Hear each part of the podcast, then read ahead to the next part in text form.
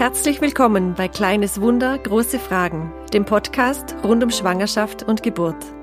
Ich bin Daniela Niedermeyer-Mattis und ich arbeite bei der Beratungsstelle schwanger.li.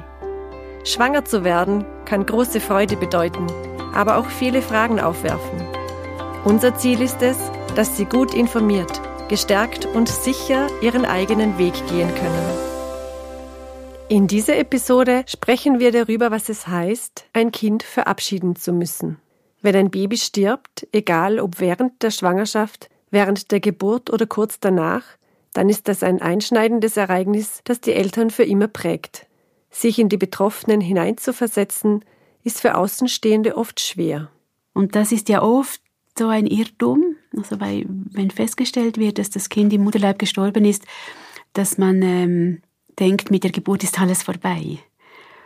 Und ich würde mittlerweile sagen, mit der Geburt fängt alles erst richtig an. weil dann, also im, im Körper geht es noch weiter, aber auch im Elternsein, Schwangerschaft ist Elternwerden und nachher ist Elternsein und dann muss man herausfinden, wie das geht, Mutter und Vater zu sein von einem Kind, das hier nicht lebt.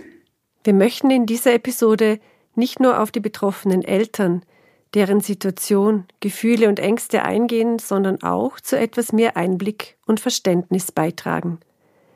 Denn nur so können wir die Eltern, die ein Kind verloren haben, dabei unterstützen, mit dieser schwierigen Situation zurechtzukommen.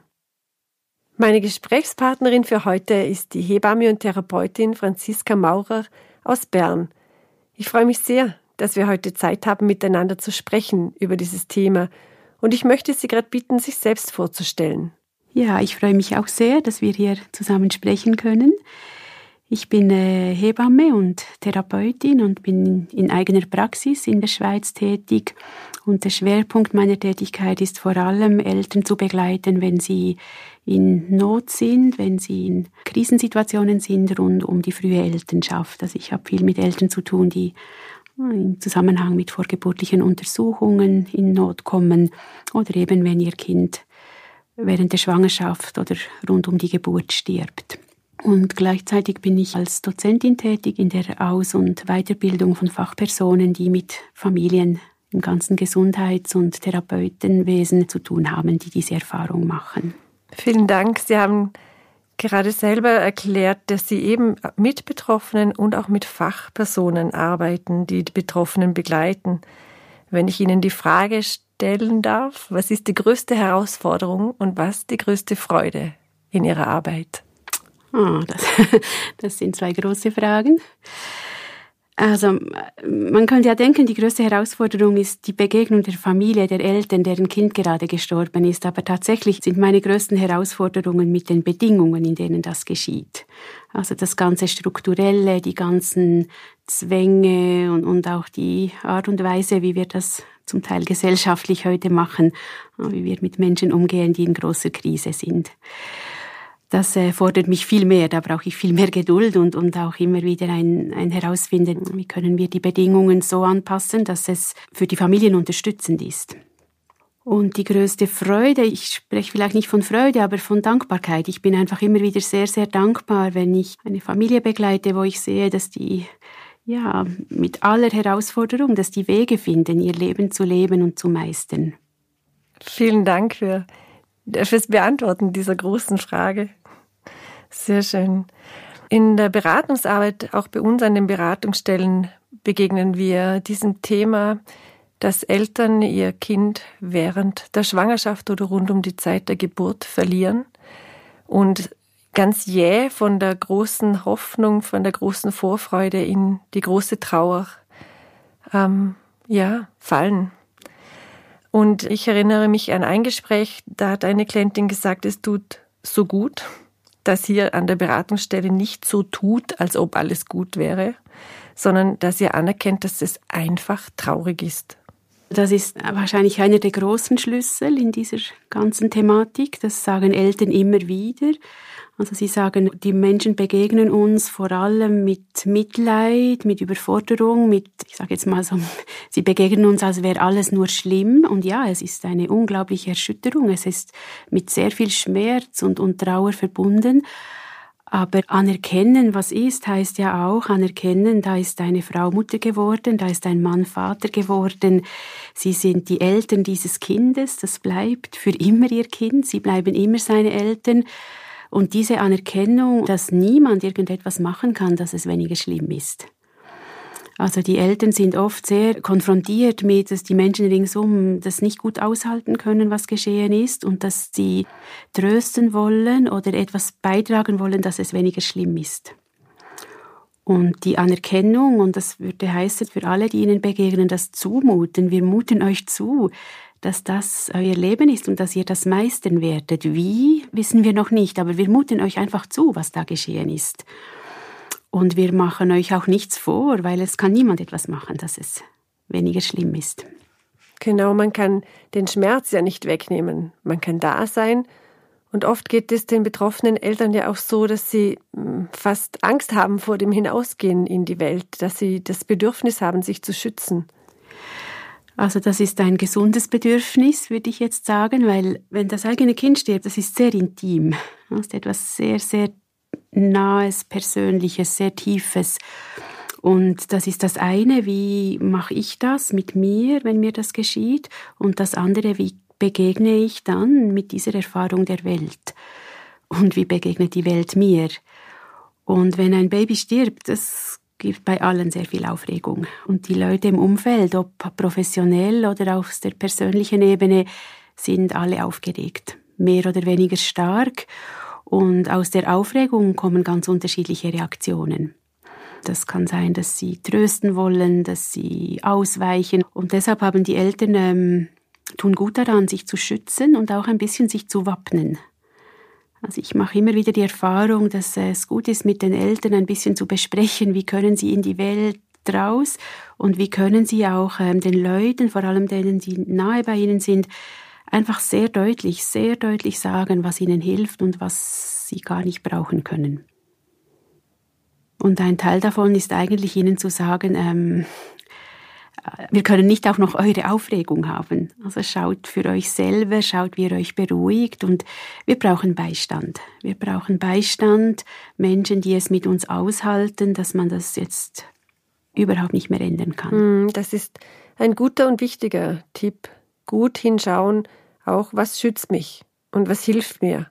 Und ganz ehrlich zu sein und zu sagen auch, was ich jetzt brauche und was ich jetzt gar nicht brauchen kann. Und das kann ja auch wechseln.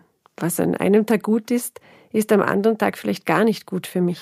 Ja, und Sie sprechen dieses Wechseln an. Und wenn wir jetzt als Fachpersonen zu tun haben mit den Eltern, heißt das ihnen auch helfen, dass diese Wechsel so heftig sind. Das kann gerade ein paar Stunden ganz gut gehen, wo man denkt, der Boden ist wieder recht stabil unter den Füßen. Und dann geschieht gar nicht etwas Besonderes und es geht gerade wieder überhaupt nicht mehr. Also, dass sie auch ein, selber einen Umgang finden mit diesem Wechsel, aber eben auch mit der, ähm, mit der Umgebung, mit ihren Mitmenschen, also da um Toleranz bitten. Das kann ganz konkret sein, zu sagen, äh, nein, wir möchten keinen Besuch im Moment, nein, wir möchten euch nicht sehen, es ist uns zu viel. Und dann sagt man das drei, vier, sieben Mal und den Leuten sagen, und bitte meldet euch trotzdem immer wieder. Mhm. Also wendet euch nicht von uns ab. Und das kann auch heißen, okay, jetzt gut, am Samstag probieren wir das, wir kommen zu euch zum Kaffee und dann geht man und nach zehn Minuten muss man die Freiheit haben können zu sagen, ich gehe wieder nach Hause, ich kann hier nicht sein. Das ist ja das, was die große Herausforderung ist für Menschen, die so eine Erschütterung erleben, dass sie zuerst wieder in eine eigene Stabilität kommen müssen. Und das Umfeld hilft ihnen sehr dabei, wenn sie einfach eine große Toleranz haben und sehr flexibel sind selber und ein Nein nicht persönlich nehmen. Ja, genau, das mhm. denke ich mir ist ganz mhm. wichtig. Mhm. Also, dass das Umfeld sich auch diesem Wandel, diesem Wechsel bewusst ist. Ich spreche da immer vom, vom Spielraum oder vom, von der Breite des Weges, auf dem sie sich befinden. Das ist zum Teil ein ganz, ganz schmaler Grad. Sie haben ganz wenig Spielraum. Und sie können nicht noch auf alle Rücksicht nehmen. Und da dürfen sie sich auch nicht ablenken lassen. Und da sind sie vielleicht manchmal ein bisschen ruppig oder direkt oder sagen gar nichts. Und das muss man einfach äußerst großzügig anerkennen als äh, Strategie, die ihnen gerade zur Verfügung steht im Moment. Wir haben jetzt über das Umfeld gesprochen. Es ist aber auch immer wieder eine große Herausforderung in der Partnerschaft. Wie geht die Mutter des Kindes, der Vater des Kindes, wie gehen wir miteinander um?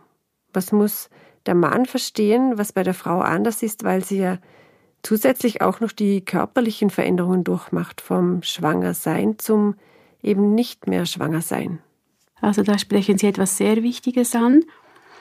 Oder als Eltern ist man zusammen in diesem Schmerz und von diesem Verlust und diesem Schmerz betroffen. Das heißt, man erlebt einerseits den eigenen Schmerz, dass das Kind gestorben ist und gleichzeitig neben sich den Menschen, den man am meisten liebt, äh, der auch so im Schmerz ist. Also das ist schon mal eine große Herausforderung. Und ich mache immer wieder die Erfahrung, dass es für beide, für die Frau und den Mann sehr hilfreich ist, wenn beide gut Bescheid wissen, was da jetzt naturgemäß passiert. Und wenn wir jetzt die Situation nehmen, dass ein Kind im Mutterleib gestorben ist, dann ist ja die Mutter noch ganz, ganz nahe, also das Kind ist in ihr, sie ist, ist noch ganz nahe mit ihm, wenn, wenn ihr gesagt wird, dass das Kind nicht mehr lebt. Und dann steht die Geburt bevor. Und sie ist gefordert, ganz in der Tiefe eigentlich das Größte zu machen, was eine Mutter für ihr Kind machen kann, nämlich es auf die Welt zu bringen. Und die Natur des Vaterwerdens ist, dass er natürlich nahe ist, aber dass er erst äh, eine sinnliche Erfahrung mit seinem Kind machen kann, wenn es geboren ist. Also er ist darauf angewiesen, dass die Frau das Kind gebiert und dass er nachher einen direkten Kontakt zum Kind haben kann. Und das heißt ganz naturgemäß, er ist ein bisschen weiter weg vom Kind. Und er erlebt das Ganze eigentlich sehr, ich, ich spreche manchmal von angesteckt, also angesteckt von, wie seine Frau das macht, wie die Mutter das macht. Und wenn jetzt das Kind tot auf die Welt kommt und Väter, die dabei waren, die dabei waren, als die Todesfeststellung gemacht wurde und nachher in dieser heftigen Zeit, bis das Kind dann auf der Welt ist, und Väter, die dann auch eben die Möglichkeit hatten, ihrem Kind zu begegnen, die haben in der Regel viel mehr Verständnis für das Ganze, wenn sie eben auch die, die Geburt miterlebt haben. Aber auch nachher, also das Kind ist da, es wird beerdigt, der Körper ist nicht mehr da, aber in der Mutter sind immer noch alle Spuren, dass sie eben ein Kind geboren hat. Man könnte sagen, die Mütterlichkeit ist im Körper. Und beim Vater, ich, und ich will den Vätern gar nichts absprechen, aber es ist hilfreich, da einfach deutlich zu sehen, es ist ein Unterschied. Rein naturgemäß ist es ein Unterschied. Mhm. Und es geht ja noch weiter. Mit der Geburt ist der körperliche Prozess ja nicht beendet, oder? Die hormonelle Umstellung, das braucht alles seine Zeit. Es ist wichtig, dass der Partner das weiß damit er auch dafür Verständnis haben kann. Genau, also der mütterliche Körper, der geht ja einfach weiter. Der, man könnte fast sagen, der ist nicht beeindruckt von dem, was geschehen ist. Der macht einfach weiter. Und wenn das Kind geboren ist, macht er alles, wie er das immer macht nach der Geburt. Also die ganzen Anpassungen, hormonell, körperlich auf allen Ebenen. Und das heißt aber eben auch, das ist ein Anpassungsprozess ah, das ist nicht ein gekippter Schalter, sondern das sind Anpassungen, die fortwährend passieren. Und das heißt, in der Frau, die geboren hat, ist alles bereit, jetzt auch das Kind zu nähren, das Kind zu befürsorgen. Das äh, ist alles noch da. Innerhalb von zwei, drei Tagen fließt die Milch, weil alles vorbereitet ist, dass die Milch kommt. Und die hört nachher wieder auf mit Fließen, weil kein Kind trinkt. Aber das ist so ein starkes Bild, um zu verdeutlichen, die Anpassung geht langsamer. Und das ist ja oft so ein Irrtum, wenn festgestellt wird, dass das Kind im Mutterleib gestorben ist, dass man denkt, mit der Geburt ist alles vorbei. Und ich würde mittlerweile sagen, mit der Geburt fängt alles erst richtig an. weil im Körper geht es noch weiter, aber auch im Elternsein. Und dann muss man herausfinden, wie das geht, Mutter und Vater zu sein von einem Kind, das hier nicht lebt. Jetzt haben wir immer davon gesprochen, was ist, wenn das Kind vor, während oder nach der Geburt verstirbt. Viele machen ja auch die Erfahrung, dass das Kind schon sehr früh in der Schwangerschaft verstirbt und sie sich verabschieden müssen, oftmals schon in den ersten Wochen oder Monaten. Und auch dort ist es dieses ja, körperliche Geschehen, was es dem Partner oft schwer macht zu verstehen, warum bei der Frau so viel Schmerz ist, warum es so lang dauert, bis alles wieder umgestellt ist. Ja, vielleicht ist da die Diskrepanz fast noch größer, weil wenn eine Frau frisch schwanger ist, dann ist sie unmittelbar mit dem Schwangerwerden in sehr großen Anpassungsprozessen in ihrem Körper. Und körperliche Veränderungen heißen immer auch, das wirkt sich immer auch auf die Gefühle und auf die Gedanken und auf das Verhalten aus. Das kommt ja alles aus dem Körper bei uns. Und wenn das noch so früh ist, da sind ja oft Partner auch sehr erstaunt, wie sich ihre Frauen so stark verändern innerhalb von kurzer Zeit. Und das hat eben damit zu tun, dass die innen eine komplette Veränderung erleben. Und für den Mann, der Vater wird, natürlich ist das eine große Veränderung für sein Leben, aber noch nicht so spürbar. Also das ist mehr auf der Gefühls- und Gedankenebene und bei der Frau, ob sie will oder nicht, das erfasst sie einfach.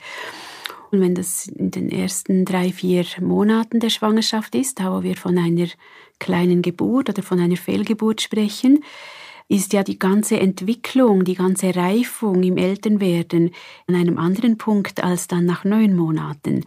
Und die Männer, wenn sie ihre schwangeren Frauen erleben über diese ganzen Monate, haben sie Gelegenheit, da viel mitzukommen, würde ich mal sagen. Oder ja, dann auch sinnlich zu erfahren, dass da wirklich ein Kind kommt. Und am Anfang ist das oft sehr, sehr schwierig für sie zu verstehen. Und ich habe immer wieder Väter, die sagen, ich bin sehr traurig, dass das Kind wieder gegangen ist. Ich habe mich so gefreut. Aber ich merke, es ist nicht die gleiche Dimension, wie das meine Frau erlebt. Und da ist einfach hilfreich zuzugestehen, dass sie ganz richtig sind in ihren Empfindungen, dass es da nichts zu vergleichen gibt und dass Frauen vielleicht eben, weil es sie so von innen erfasst hat, unter Umständen länger Zeit brauchen. Also wenn ich Ihnen so zuhöre, erübrigt sich eigentlich die Frage, ob Frauen und Männer unterschiedlich trauern. Es ist dieses Annehmen davon, dass ich in meinem ganz individuellen Prozess bin. Und das größte Geschenk wäre eigentlich, wenn ich ausdrücken kann, wie es mir geht und dem anderen zugestehe, dass sie eher dort steht, wo er sie gerade ist. Ich würde es vielleicht auch noch ein bisschen wegnehmen von der Trauer weil ich erlebe immer wieder auch, dass Männer sagen, es ist so ein Schmerz für mich, dass dieses Kind nicht gekommen ist. Und dass die Frauen daneben sich fast nicht getrauen zu sagen, ja, ich habe mich auch gefreut, aber ich spüre auch eine Erleichterung. Und das ist nicht die Regel, aber das, es ist auch umgekehrt. Also nicht, dass wir in die Falle tappen, auf jeden Fall ist die Frau trauriger als der Mann. Es erfasst sie einfach auf allen Ebenen anders aber das ganze Geschehen ist ja auch nicht nur ein Trauergeschehen. Es ist ja ein Geschehen, das sehr viele Gefühle auslöst. Der Schmerz und die Trauer sind Teil davon und oft ist es das Gefühl, was sehr viel Raum einnimmt, aber nicht nur. Ich wollte gerade sagen, im besten Fall, das trifft es vielleicht nicht gerade, aber ja doch, im besten Fall ist es eine Möglichkeit, reifer zu werden. Das ist das, was ich auch immer wieder lehre, wenn ich mit den Fachpersonen zu tun habe. Es, wir können das nicht ungeschehen machen, aber wir können schauen, dass die Menschen, die diese Erschütterung erleben, gestärkt und gereift aus dieser intensiven Lebenserfahrung hervorgehen und nicht noch zusätzlich belastet oder verletzt. Hm, genau. Und um diesen Prozess unterstützen zu können, da kann man auch Gespräche mit Fachpersonen suchen. Ganz wichtig ist, dass man gegenüber den Menschen, die einem nahestehen, ja auch ausdrücken kann, was man gerade braucht, was einem gerade gut tut. Und wenn wir jetzt nochmal ganz konkret auf das Umfeld eingehen, was würden Sie das sagen? Was kann das Umfeld tun? Auf was kann die Familie, die Freunde, auf was können sie achten? Eine sehr verständliche Reaktion, die immer wieder passiert, ist, dass die Menschen im Umfeld sagen, oh, und dann musste diese Frau noch gebären. Also dieses Mitleid und dieses Bemitleiden, dass sie noch durch die Geburt muss. Und Anerkennen von dem, was ist, bedeutet eben, ja, das Kind war noch im Mutterleib und die Frau, die Mutter hat ihr Kind geboren und das ist nicht das Schlimmste, was jetzt noch geschehen muss, sondern es ist etwas vom wenigen, was sie für ihr Kind noch machen kann und mit ihrem Kind noch erleben kann. Und ich beschönige das in keiner Art und Weise, das ist eine sehr große Sache. Aber ich sage das jetzt auch für die Menschen ringsum. Da ist eine Frau, die ihr Kind gebiert. Da ist ein Mann, der Vater wird. Die sind sehr im Schmerz und die sind traurig, aber die sind vermutlich auch stolz. Zum Beispiel.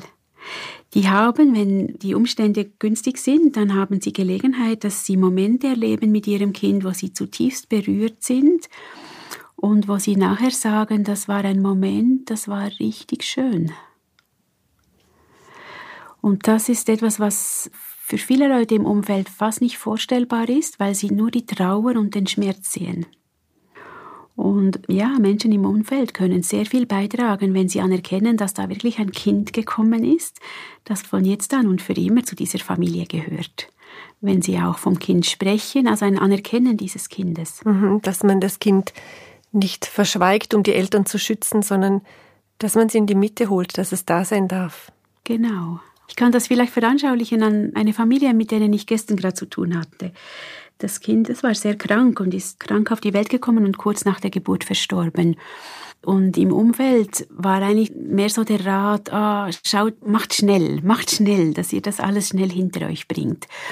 Und die Eltern mussten richtig hinstellen und sagen, ey, ihr seid Großmutter, Großvater von diesem Kind. Also ganz konkret war auch, schaut, was ihr ihm mitgeben wollt. Wir machen nicht schnell. Es ist gerade angekommen. Wir laden euch ein, dass ihr euer Enkelkind kennenlernen könnt. Und wir wünschen uns, dass ihr es anerkennt, dass es zu unserer Familie gehört. Und macht nicht schnell, weil es ist die einzige Gelegenheit, die ihr habt, um es kennenzulernen.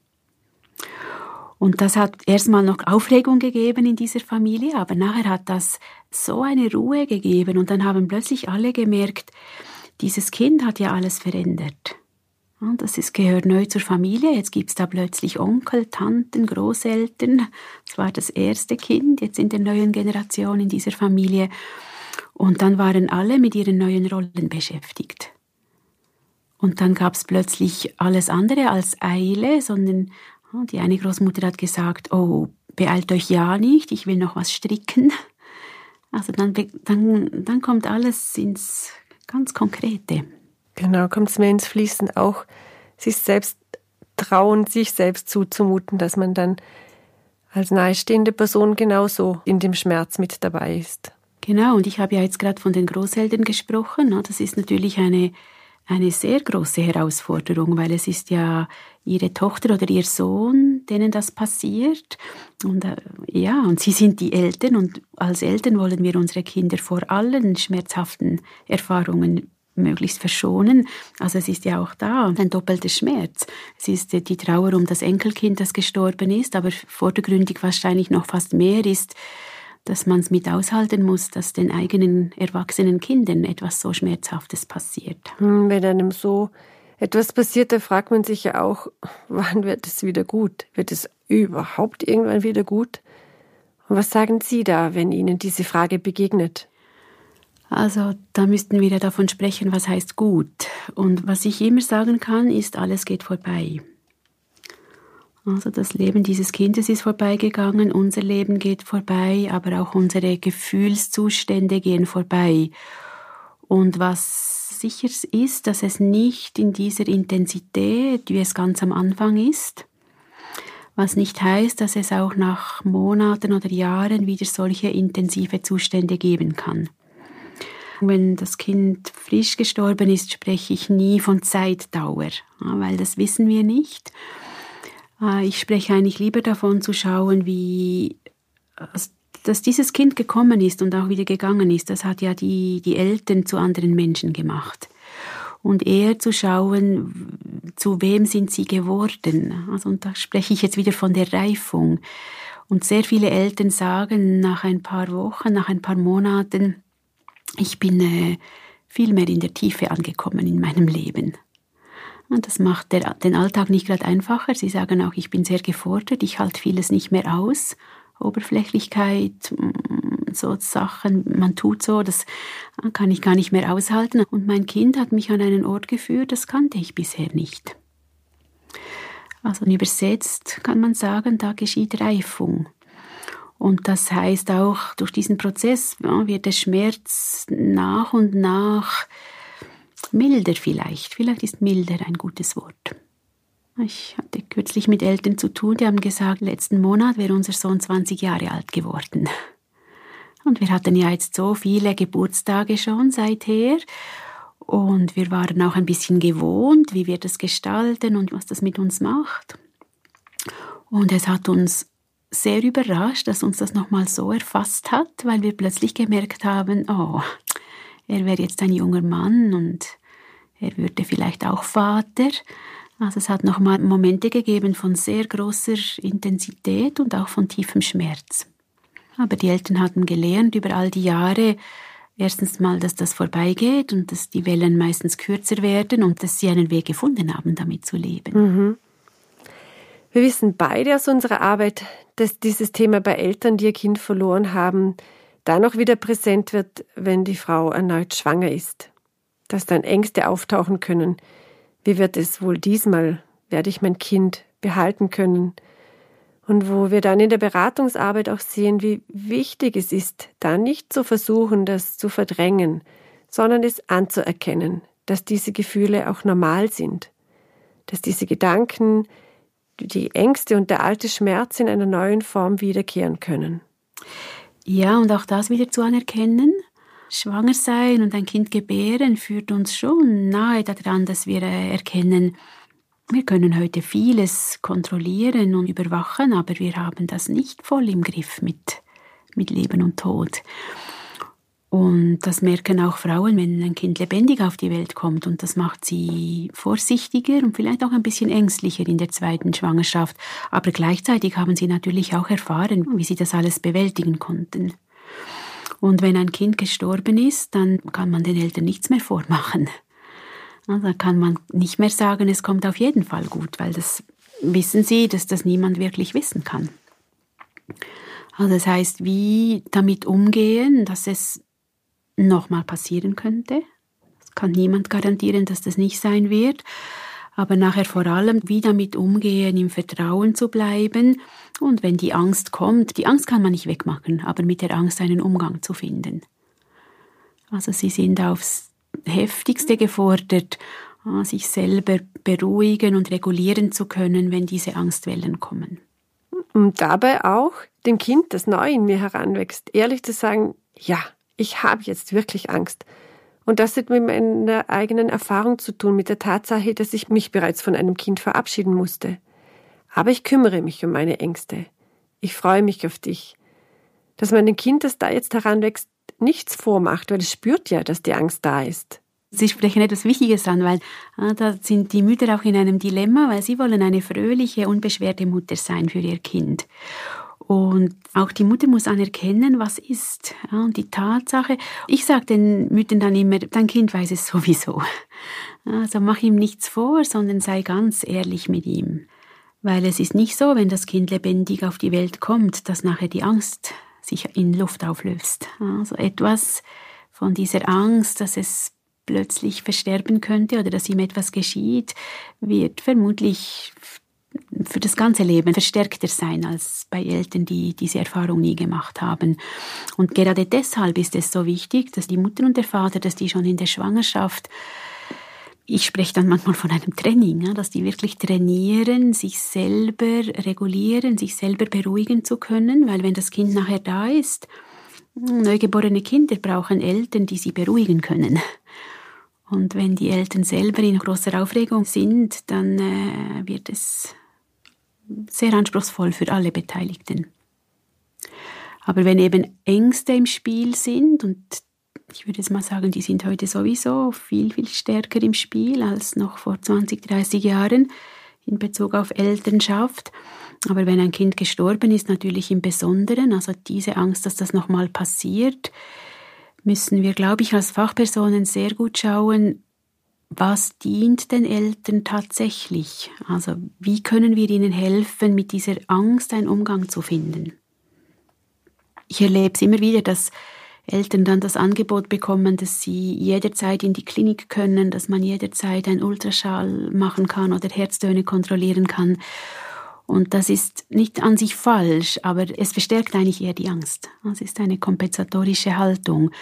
Und den Eltern wäre viel mehr gedient, wenn man ihnen hilft, dass sie lernen können, wenn diese Angstwellen kommen, dass sie aus sich heraus sich wieder beruhigen können. Fürs weitere Leben wäre ihnen und ihrem Kind mehr gedient, als wenn wir äh, nur Kontrollen von außen anbieten. Hm, da stimme ich zu, das ist quasi nur eine scheinbare Sicherheit, die da, da vermittelt wird. Frau Mauer, wir sind nun am Ende unseres Gespräches langsam angelangt. Wir haben darüber gesprochen, was wichtig ist, für das Umfeld zu wissen. Wir haben darüber gesprochen, dass es auch Fachpersonen gibt, an die man sich wenden kann. Was wäre denn das Wichtigste, was Sie betroffenen Eltern mit auf den Weg geben wollen, denen ihr Kind verstorben ist, bevor sie es in den Arm nehmen konnten? Also dann würde ich Ihnen wünschen, dass Sie Fachpersonen zur Seite haben, die selber ruhig sind und die Ihnen wirklich Beistand leisten und die Botschaft an die Eltern ist, äh, nichts zu überstürzen. Es ist sehr verständlich in dieser Heftigkeit. Es gibt einen Drang, so schnell wie möglich aus dieser Intensität rauszukommen und alles hinter sich bringen zu wollen. Und das, was Eltern immer wieder sagen im Nachhinein ist, es war alles viel zu schnell. Äh, wir bereuen alles, was wir nicht gemacht haben und dass wir so gar nicht ganz bei uns waren in dieser sehr kostbaren Zeit. Also zusammengefasst, alles tun, was beruhigt, was verlangsamt, um dann gut überlegt diese großen Schritte zu tun und zu gehen, die jetzt anstehen. Und nachher auch sich wirklich zu trauen, sich Hilfe zu holen, Hilfe zu suchen es gibt heute viele Angebote, viele Fachpersonen aus verschiedenen Disziplinen, die Familien in diesen Situationen unterstützen. Und das meine ich auch für Monate, Jahre nachdem es geschehen ist. Äh, wenn es noch etwas braucht, dann die Ermutigung, sich wirklich Hilfe zu holen. Dankeschön für dieses Gespräch, Frau Maurer. Wir könnten an den Schluss des Gespräches stellen, was Sie vorhin schon mehrmals erwähnt haben. Wie wichtig es ist, sich bewusst zu sein, wir sind und wir bleiben Eltern, auch wenn wir kein lebendiges Kind in den Arm nehmen können. Genau so ist das. Ich danke Ihnen ganz herzlich für dieses Gespräch. Vielen Dank. Das war Kleines Wunder, große Fragen, der Podcast rund um Schwangerschaft und Geburt. Vielen Dank fürs Zuhören.